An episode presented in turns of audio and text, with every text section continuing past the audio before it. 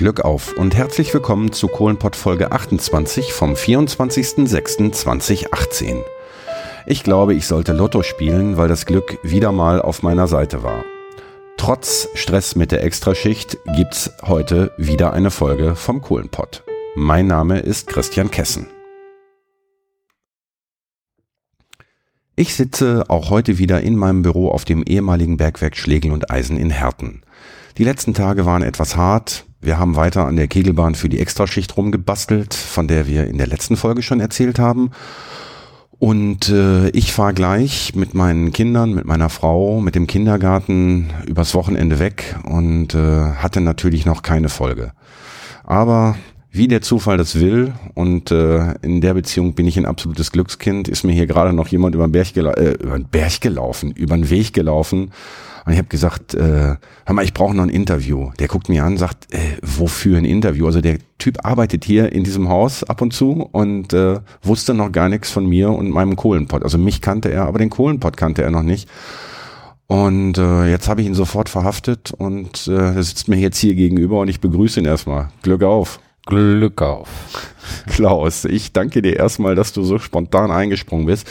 Ähm, tust mir einen Gefallen oder mir und den Hörerinnen und Hörern stell dich einmal kurz selber vor. Ja, mein Name ist äh, erstmal Glück auf. Mein Name ist Klaus Reimann, bin 58 Jahre alt, bin am 1.9.74 auf dem Bergwerk Ewald in der Lehre gegangen als Elektriker habe meine Lehre nach zwei Jahren beendet, 1976, und war dann mit 16 schon unter Tage. Damals gab es die Kurzschuljahre noch. Von daher war ich mit 16 schon unter Tage, waren zwar nur zwei, drei Monate, aber ich war mit 16 schon unter Tage. Mhm. Äh, und danach bist du 17 geworden. Was meintest du mit den zwei, Nach drei Monaten? Zwei, drei Monate mhm. bin ich 17 geworden. Ähm, du hast das Ding ja noch nie gehört, weil du bis jetzt noch gar nicht wusstest, dass es dieses Projekt überhaupt gibt. Äh, ich habe bisher jeden meiner Gäste und auch Gästinnen gefragt, äh, die Leute zumindest, die unter Tage waren, ob sie sich an ihre erste Grubenfahrt erinnern. Da du gleich noch einen Termin hast äh, und wir diesmal noch mal eine Kurzfolge aufnehmen, äh, frage ich dich natürlich auch, kannst du dich an deine erste Grubenfahrt erinnern? Ja, die erste Grubenfahrt, äh, die war schon prickelnd, sag ich mal, mit, mit Angst gepaart, Unsicherheit.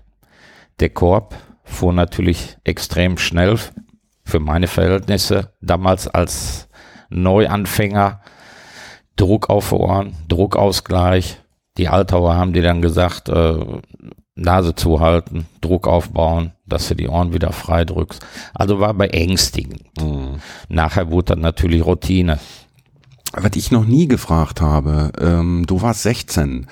Bist du dann ganz normal mit auf den Korb gegangen oder haben die euch da, ich sag mal, an der Hand, an der Hand genommen und haben gesagt, Mensch, wir, wir packen jetzt hier mal keine 30 Mann auf den Satz, sondern eben halt, ich sag mal, nur 20 oder war das weniger oder habt ihr da so beengt gestanden, wie es dann hinterher auch war? Oder hat man euch den Einstieg, die, die erste Fahrt ein bisschen, bisschen schick gemacht? Die, die erste Fahrt war natürlich nicht mit allen Leuten, da bist du mit einer kleinen Gruppe angefahren, außerhalb der Fahrt, äh, der normalen Anfahrtzeiten. Hm. Bis bist du dann angefahren. Aber der ist trotzdem mit der normalen Geschwindigkeit gefahren. Der ist mit der normalen Geschwindigkeit. Oh, muss man sich ja sofort dran gewöhnen, ne? Auf alle Fälle. Als du dann das erste Mal da unten warst, so Förderkorb, die Türen gehen auf und du stehst in der Schachthalle.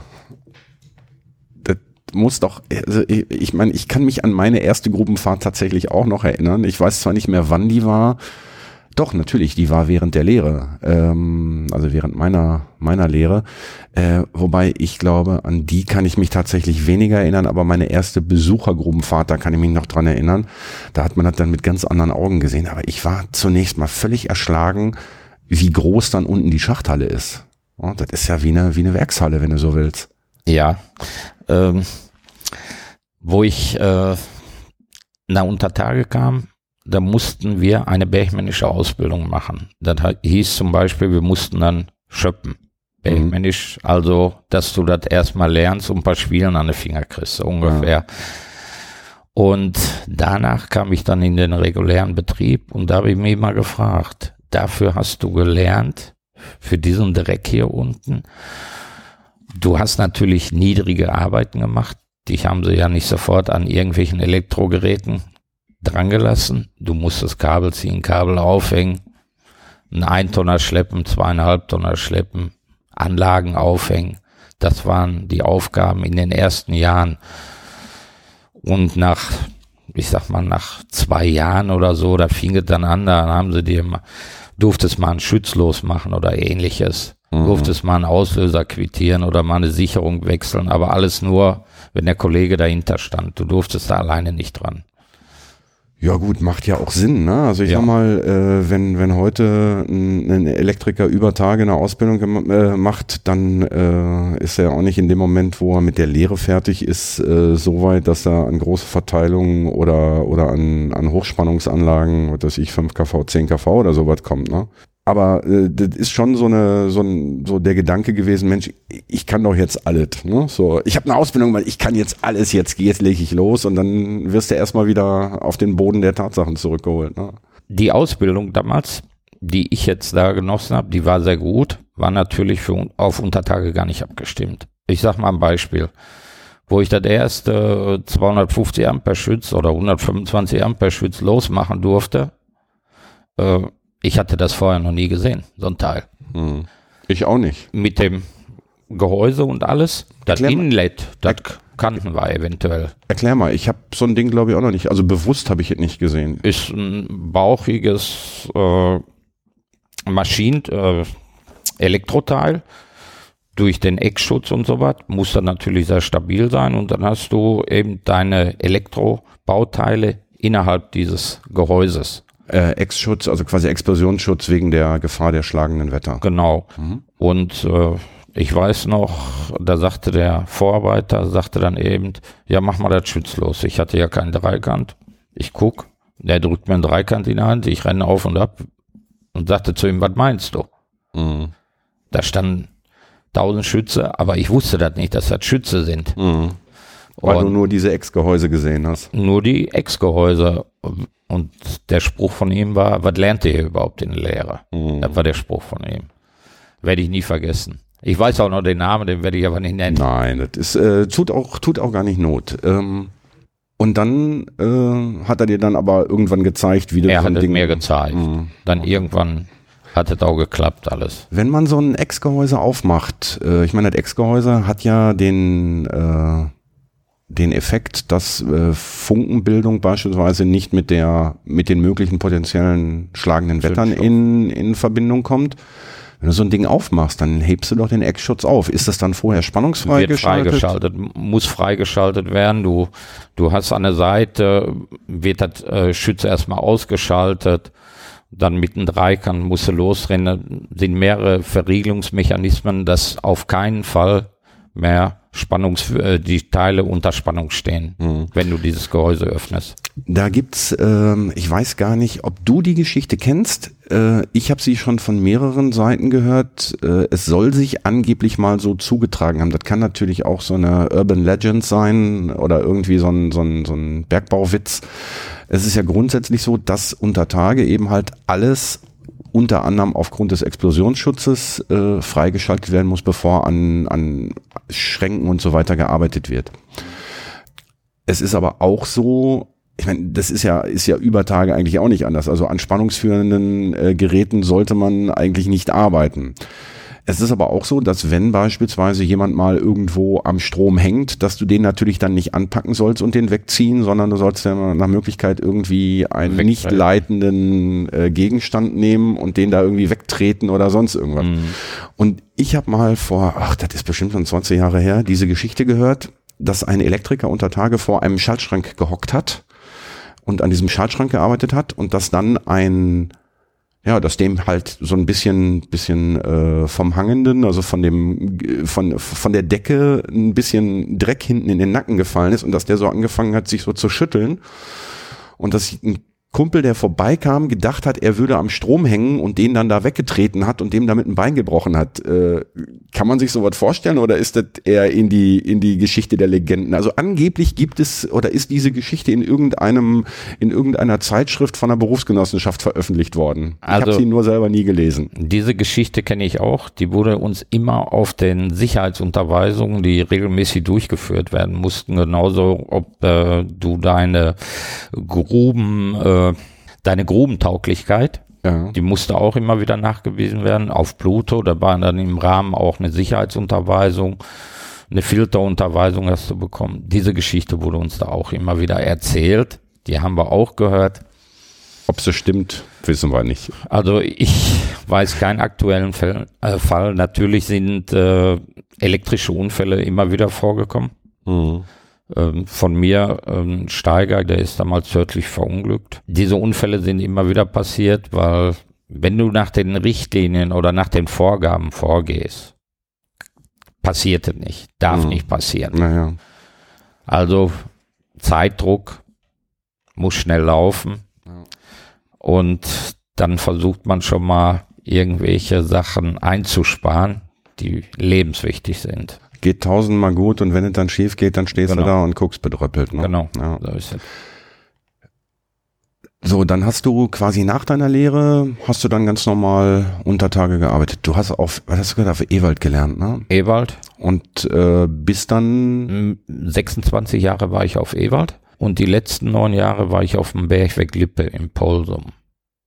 Äh, das gehörte zum Bergwerk das, Westerhold, ne? Da war Westerhold und fürs Leopold der Verbund. Das war dann Bergwerk Lippe. Das heißt, du hast äh, aber auf Ewald noch den Deckel drauf gemacht oder bist ja, du vorher abgehauen? Ja, ja, die letzte Überschicht auf Ewald, äh, die habe ich verfahren. Okay. Da war eine sogenannte Pumpenschicht am Sonntag. Mussten wir immer musste zumindest auch, äh, wo die Förderung schon eingestellt war und ähnliches, mussten Leute noch immer vor Ort sein, äh, Pumpenschicht ist das, um zu gewährleisten, dass die Pumpen noch laufen, mhm. dass wenn Messgeräte auf Störung ging, dass Ansprechpartner da waren, um das zu kontrollieren und ähnliches. Was ich noch nie gefragt habe, fällt mir jetzt in diesem Moment gerade ein. Wenn man so ein Bergwerk im im Hochbetrieb erlebt. Also wir haben ja hier oben in der Kaue hängen irgendwie, was haben wir, hat man irgendwann grob überschlagen, 1700 Kauenhaken, ähm, so, dass du eigentlich sagst, so 500, 600 Leute pro Schicht. Wenn du jetzt nachdem so ein Bergwerk schließt und du diese, diese, diese Pumpenschicht hast, dann ist das doch wie ausgestorben. Das sind, da, wie viele Leute sind da noch unter Tage? 20, 30 maximal? Keiner. Keiner. Also die letzten Schichten war am Wochenende keiner mehr unter Tage, außer meine Wenigkeit. Eventuell noch ein Schloss. Ja, du warst doch nicht alleine da unten. Doch. Ganz, ganz alleine? Ganz alleine. Wie ganz alleine? Ich denke, man darf nicht ganz alleine. Ich denk, das waren die letzten Schichten. Ich habe mich natürlich vorschriftsmäßig angemeldet bei der Grubenwarte und habe gesagt, unter der und der Nummer bin ich zu erreichen. Und wenn ich rausgefahren bin, habe ich die natürlich auch wieder angerufen. Also, du warst alleine da Ich spreche von den letzten Schichten. Ja, ja, das ist mir klar. Aber ich, ich habe gedacht, das ist so wie, äh, weiß ich nicht, wie ein Feuerwehrmann, der nicht alleine in, in Brand reingeht, dass da halt immer einer, dass zumindest zwei Leute da sind. Nee, nee. Und wenn du, wenn du irgendwie, ein, ja gut, ein Lehrling natürlich nicht, aber nee, das, nee. Hätte ich, das hätte ich jetzt nicht gedacht. War keiner da. Äh, man muss sich das so vorstellen. Die Leute wurden natürlich schon nach Hugo verlegt, größtenteils. Hm. Förderung wurde eingestellt, die wurden auf anderen Zechen verlegt. Es waren immer weniger Leute. Und zum Schluss war keiner mehr da. Dann bist du am Sonntag gekommen, dann hast du den Pförtner oben gesehen, dann saß noch einer in der Datenleitstelle und dann war empty. Dann ja, und der, ja, und wahrscheinlich ein Fördermaschinist, ne? Weil ja, ja, der, runter, der ne? Fördermaschinist noch. Mehr war da nicht. Ja, boah, das ist ja, also das finde ich ist so ziemlich das Gruseligste, was ich mir vorstellen kann, also ich sag mal, wenn ich jetzt mein Bruder, ne, der ja immer noch nicht äh, bereit ist, mir ein Interview zu geben, ich habe noch ein halbes Jahr Zeit, ein bisschen über ein halbes Jahr, ähm, dem, dem vertraue ich, äh, dem würde ich blind vertrauen. Und wenn der mir sagen würde, pass mal auf, wir haben jetzt eine Möglichkeit, am Sonntag alleine wir beide beispielsweise auf Prosper einzufahren, würde ich sofort ja sagen, würde ich überhaupt nicht zögern. Wenn mir aber einer sagen würde, pass mal auf, du kannst am Sonntag alleine auf Prosper einfahren, da würde ich sagen, sag mal Leute, habt ihr einen an am Fell? Das würde ich im Leben nicht machen. Ja, ich kannte natürlich alles. Ja, aber trotzdem, also, keine Ahnung, du brauchst da bloß umfallen und ja, das äh, im Prinzip hast du recht. Ich habe mich ja nicht jede halbe Stunde gemeldet bei Grubenwart oder so. Ich habe einmal gesagt, ich bin jetzt angefahren, mhm. bin auf dem und dem Telefon zu erreichen und wenn ich rausgefahren bin, habe ich mich auch wieder abgemeldet. Habe dann natürlich gestempelt. Von daher war das die, die Sicherheitskette war natürlich auch geschlossen. Mhm. Die wussten, ich bin aus der Grube raus. Aber äh, wenn ich natürlich Anfang der Schicht, ich falle jetzt um, krieg einen. Herzinfarkt, Ja, oder knickst um, schlägst irgendwo mit dem Kopf an, an Stahlträger und dann so nach, nach sieben Stunden sagt der Pförtner, hey, jetzt müsst ihr auch mal eigentlich langsam wieder rauskommen. genau. Ich schick mal einen runter und dann finden die dich da und dann. Ja, dann habe ich sieben Stunden da. Also das waren die letzten Schichten, war Okay. wirklich so. Ja, du, ich glaub dir das, um Gottes Willen, du hast ja keinen Grund mehr Quatsch zu erzählen. Aber äh, mir läuft gerade so, ein- so ein leichter Schauer über den Rücken. Aber das ist ja nicht, ist ja nicht schlimm. Das ist ja genau, äh, das sind, also das haben ich, äh, ich und auch die Hörerinnen und Hörer noch nicht gehört. Äh, von daher ist das schon mal, schon mal schön. Bergwerk Lippe warst du danach? Ja. War das anders? Von der Führung war das ganz anders. Ich sag mal, Ewald war als Polizeipüt verschrien. Als Polizeipüt? Oh, noch ein, noch ein Begriff, den ich noch nicht gehört habe. Warum Polizeipüt? Polizeipüt, äh, man musste, man musste immer möglichst schnell die Störung beheben Ja. und, und die Störung wurde nicht gefragt, wie wurden die behoben?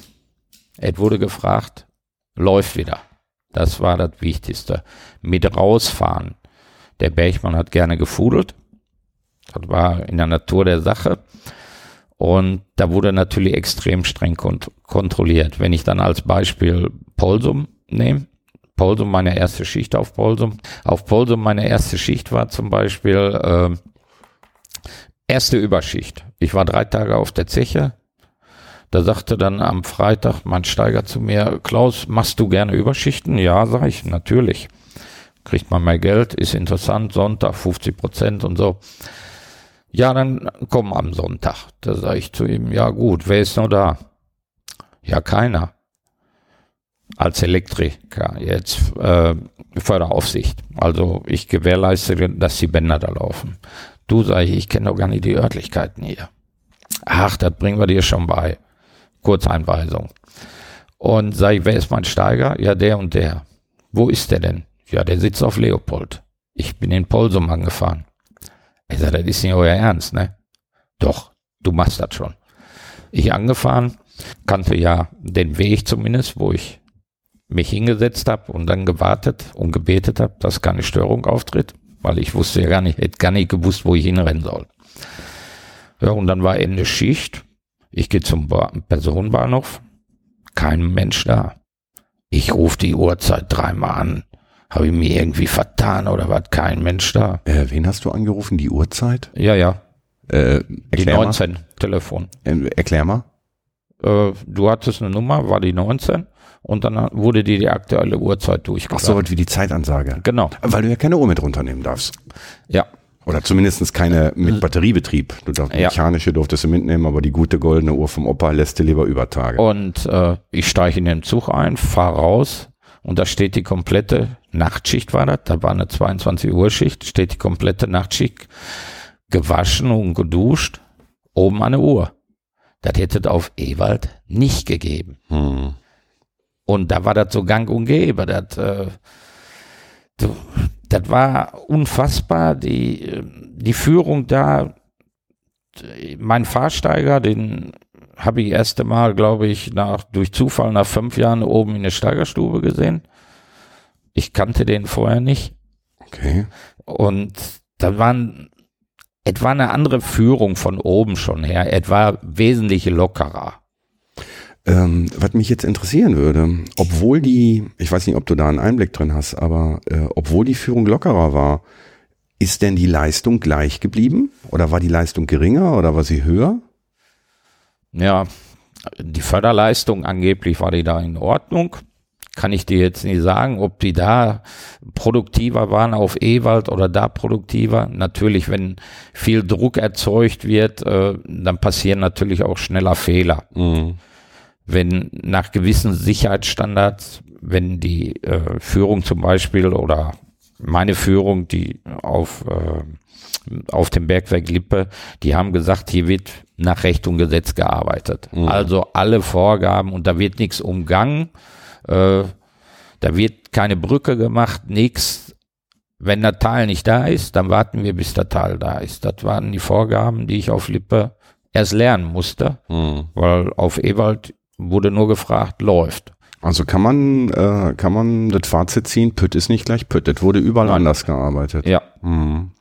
Schlegel und Eisen, Ewald waren ja auch äh, krasse Unterschiede. Die Leute, die ersten, die verlegt wurden nach, äh, nach Ewald hier von Schlegel und Eisen, die haben natürlich gedacht, die sind in Alcatraz. Da w- ging es nicht, ach, wir fahren mal raus und äh, dann stempeln wir ihn weiß oder ähnliche. Das hatte da nicht gegeben. Oder nicht in diesem Maße. Habe ich äh, bisher auch noch nicht gehört. Aber äh, ich schneide das nicht raus, ich piepst da einfach ein paar Sachen weg. Mach das. Mach das. Ich möchte zwar nicht, dass du, also ich möchte nicht, dass du Ärger kriegst, aber das, Ich bin noch nicht mehr auf der Zeche. ja, ja, und das ist verjährt.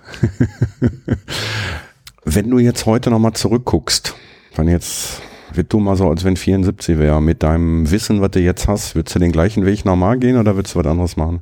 Ähm, Zeche würde ich natürlich immer wieder machen. Früh in Rente. Ich bin mit 49 in Rente gegangen oder im Vorruhestand gegangen. Von daher war das natürlich schon schön. Äh, ich hatte damals das Angebot gehabt von den Norbert Jahn. Da waren wir auf so einer Einführungsfahrt irgendwo im Sauerland an so einem ähm, Stausee. Und da sagt er zu mir, Klaus, komm im Jugendbetriebsrat, mach so ein paar Rhetorikkurse und dann hast du einen schönen Job. Das ist der einzige Fehler, den, wo ich sage, den ich hätte machen sollen. Ja, aber wenn ich dich so reden höre, Rhetorikkurse hast du trotzdem mal irgendwann gemacht, ne? Nein, habe ich nie gemacht. Okay.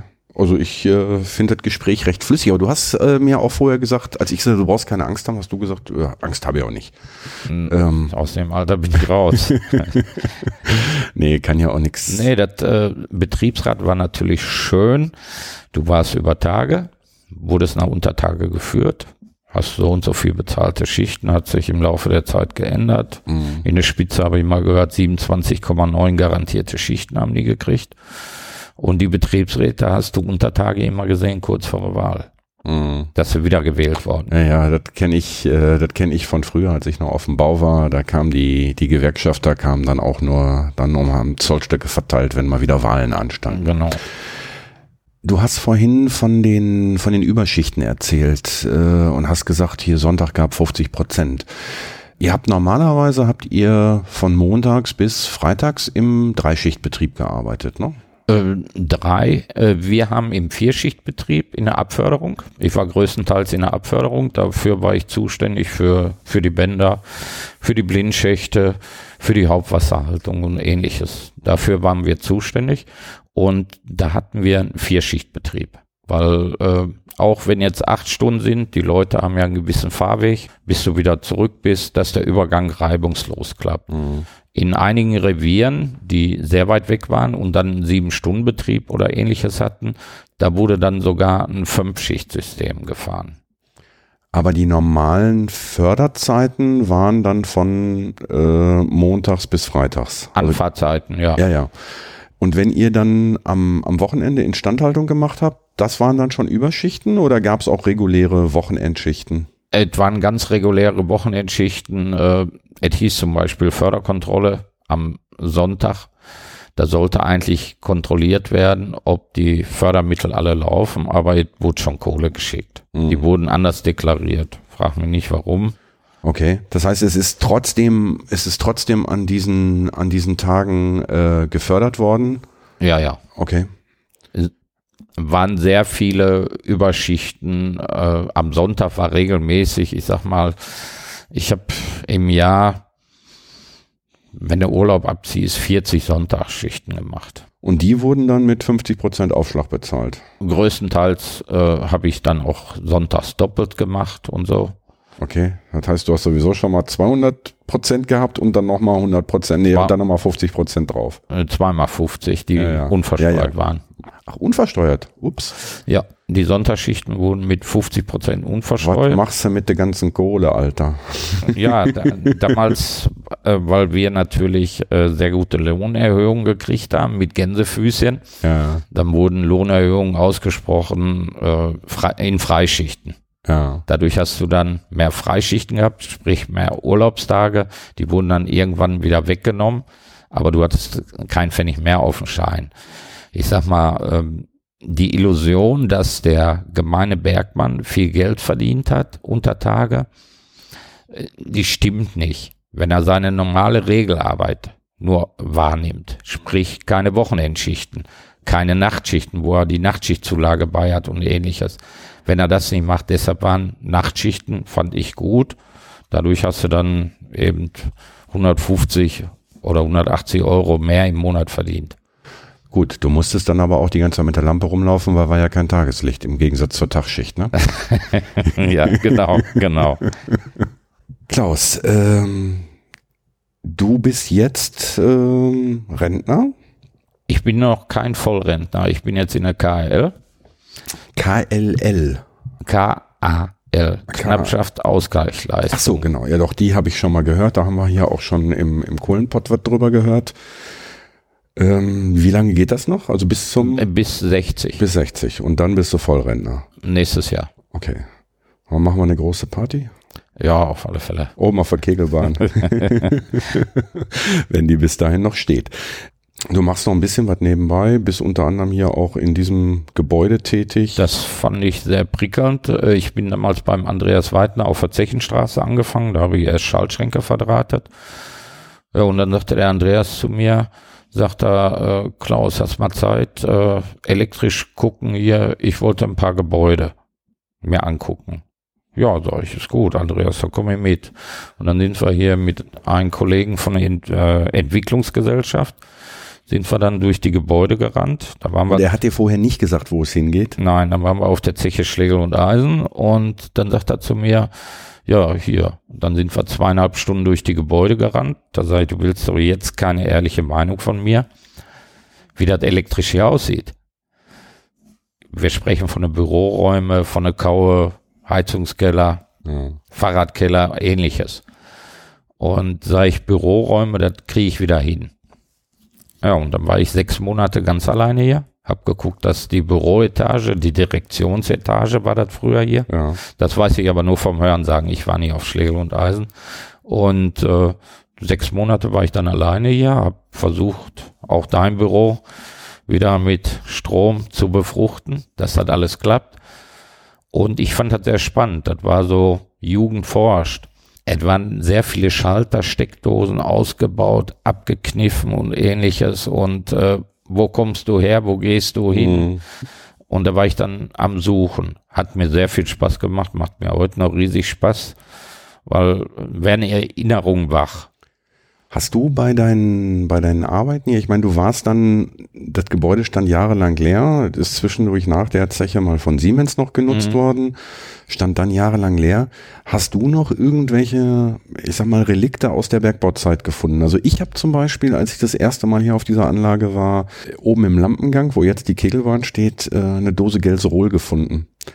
Äh, Gelserol, für die Leute, die das nicht kennen, äh, das ist ein so ein Rostlöser und äh, im Grunde genommen das Allzweckmittel des, des Schlossers unter Tage. Äh, ganz beliebtes Zeug. Gibt's glaube ich, mittlerweile wieder zu kaufen, auch auf dem, auf dem freien Markt. War, glaube ich, früher nur ein reines Produkt für die, für die Rohkohle, soweit ich weiß. Kann ich dir nicht zu sagen. Ich äh, kenne das auch. Und war, war immer, immer sehr beliebt. Also zum, zum Fahrradkettenölen und zum allem möglichen ja, Kram. ist ein kurzfristiger ja, Effekt. Ja, ja, das ist richtig. Und äh, also nachdem ich dann dieses Gelserol gefunden hatte, die habe ich mir natürlich erstmal eingesackt. Die steht jetzt bei mir bei mir zu Hause im, im Regal, weil äh, kommt man ja so jetzt nicht mehr dran. Und dann bin ich hinten in den äh, auf der Rohrbodenebene in die hinteren Räume rein, wo dann in der alten Markscheiderei noch die ganzen die ganzen Schnitte an der Wand hingen.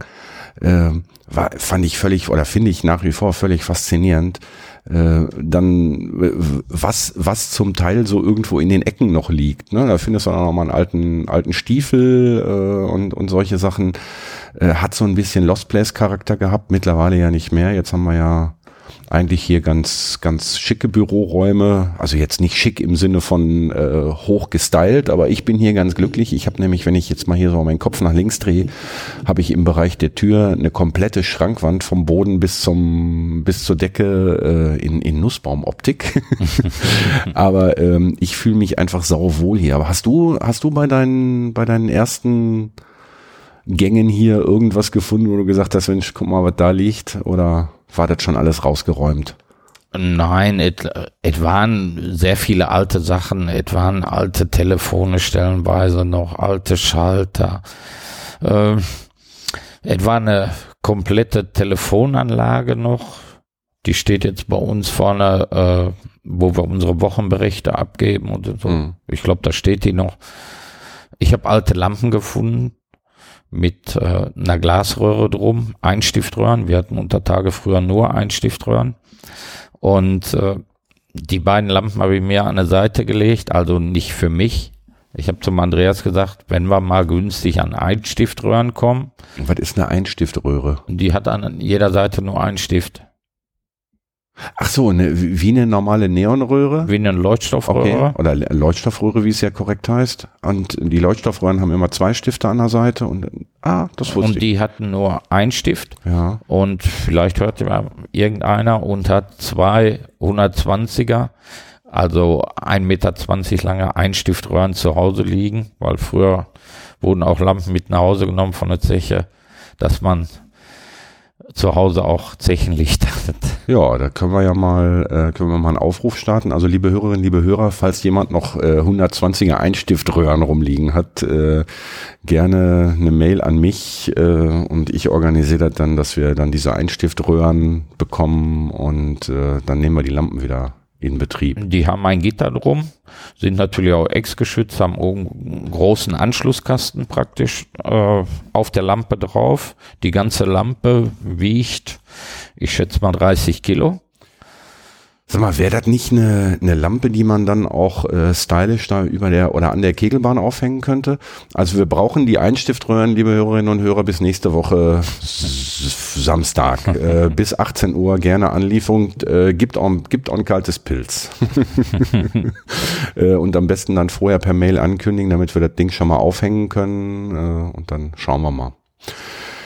Klaus, äh, ihr habt gleich äh, noch eine Reise vor euch. Ihr, Eine macht, ein, ihr macht einen Betriebsausflug nach Münster.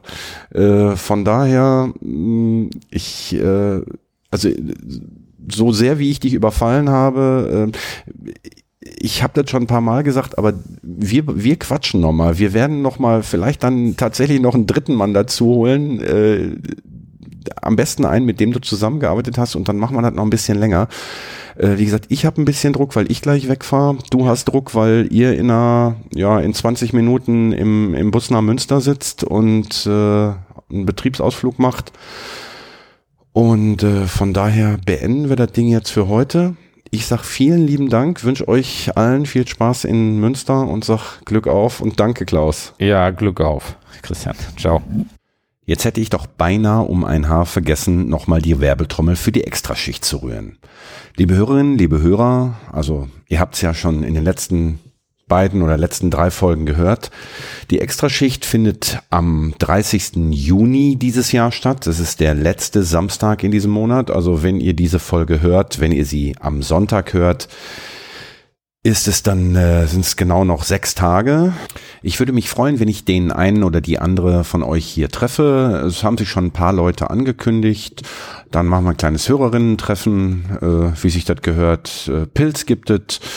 Es gibt äh, neben meinem Ständchen natürlich auch noch so äh, etliche Attraktionen. Es gibt den Fußballtalk mit dem Quatscher, dem Stadionsprecher von Schalke 04, mit dem äh, mit der Eurofighter-Legende Ingo Anderbrügge. Äh, es gibt, äh, ja, wie gesagt, die Kegelbahn, die habe ich ja schon mehrfach erwähnt. Und es äh, gibt ein buntes Programm, es gibt was zu essen, es gibt was zu trinken. Also wenn ihr vorhabt, äh, auf die Extraschicht zu gehen, kommt ruhig mal in Herten vorbei. Äh, ihr könnt euch noch einen Aufkleber abholen, wir können ein bisschen quatschen und äh, vielleicht gibt's ja noch den ein oder anderen oder die eine oder andere, die vielleicht auch mal ein bisschen was ins Kohlenpott-Mikro erzählen will. Ich würde mich freuen und äh, sage bis dahin Glück auf. Danke. Ey, Kumpel, für heute Schicht am Schacht.